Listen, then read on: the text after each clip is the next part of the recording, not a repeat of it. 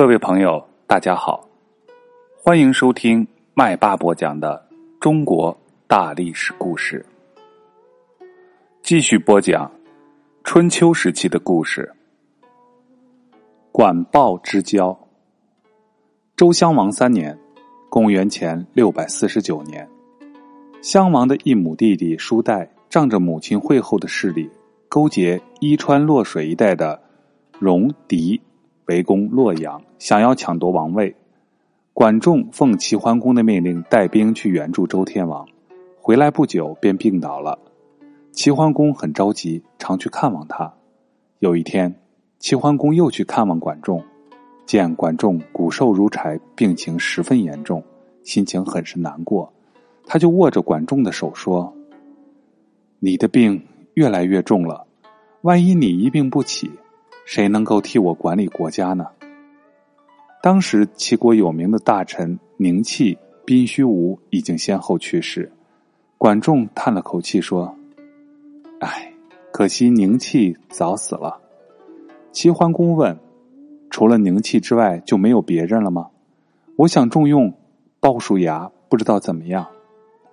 齐桓公心想：鲍叔牙是元老重臣，对国家是有很大的功劳的。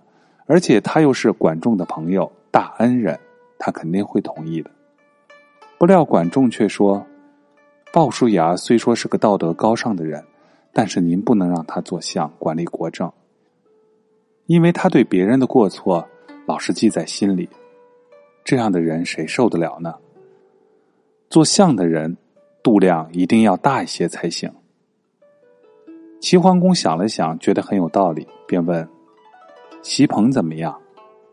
管仲说：“席鹏为人很谦虚，遇事不耻下问，又能公而忘私，做相是可以的。”说完，长长叹了口气，自言自语的说：“只怕席鹏年纪太大，活不了多久了。”齐桓公又问：“那么易牙怎么样？”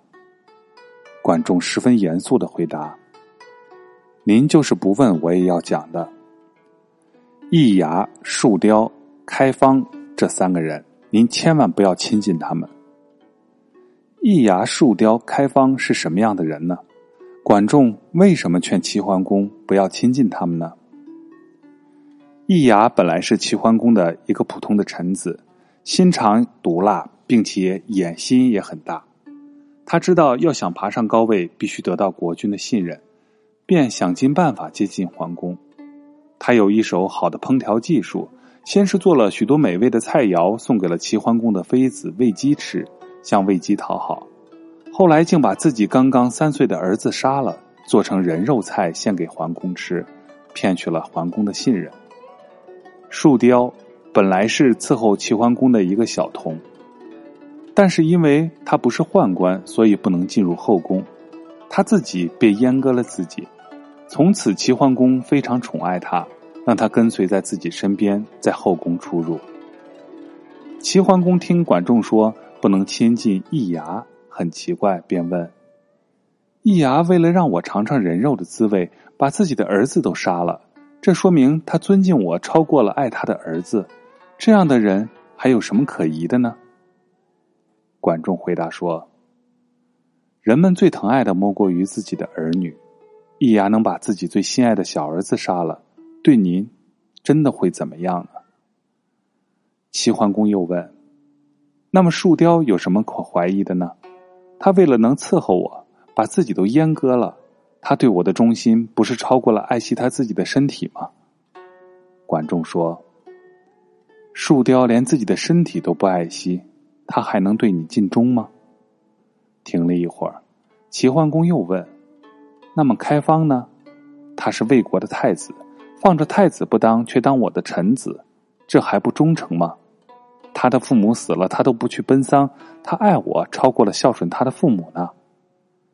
管仲语重心长的对他说：“开方放弃了太子的地位来伺候你，可见他的野心比太子的地位还要大。您千万不要重用他，否则会给国家带来祸乱的。”齐桓公想了一想，觉得管仲说的很有道理，便问：“这三个人在我的身边已经很久了，为什么从前没听您说过呢？”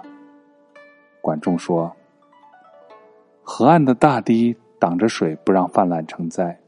我管理政事的时候，好比是大堤，总挡着他们点，不让他们在您面前为非作歹。现在大堤要垮了，水就会泛滥起来，您可一定要当心啊！”齐桓公点了点头。过几天，管仲的话传到了易牙的耳朵里，易牙气坏了，马上就去找鲍叔牙。他说：“老将军，谁不知道管仲做相是您给推荐的？可是管仲这个人，他却忘恩负义。国君想让您做相，他却说了一大堆您的坏话，推荐了席鹏。我真是替您打抱不平。”易牙满以为鲍叔牙听了这番话会要恨死管仲，谁知道鲍叔牙反倒哈哈大笑，竖起大拇指说。管仲忠于国家，不讲私人交情，这正是我推荐管仲的缘故啊！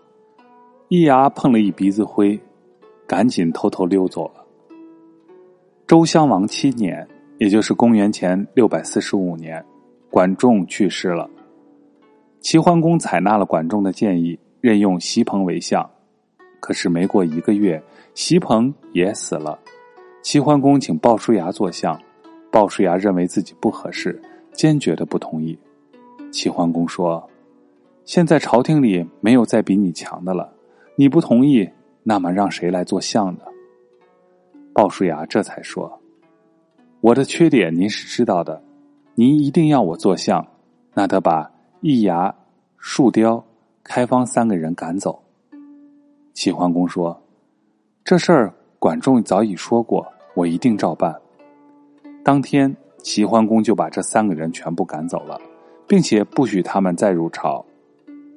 鲍叔牙做了齐国的相以后，继续实行管仲的政策，所以齐国还能保持着霸主的地位。从管仲和鲍叔牙的故事可以看出，鲍叔牙有知人之明，他向齐桓公推荐任用了管仲，使齐国富强起来。后来，管仲并没有因为这个原因就推荐鲍叔牙接替自己做相。而是推荐了比鲍叔牙更贤能的人。鲍叔牙不但没有因此责怪管仲，反而认为管仲做的很对。管仲和鲍叔牙是好朋友，同时又以国事为重，心怀坦荡。后人一直称赞他们这种真正的交情。管鲍之交就意味着这种意思。好了，下一节我们将要讲。唇亡齿寒。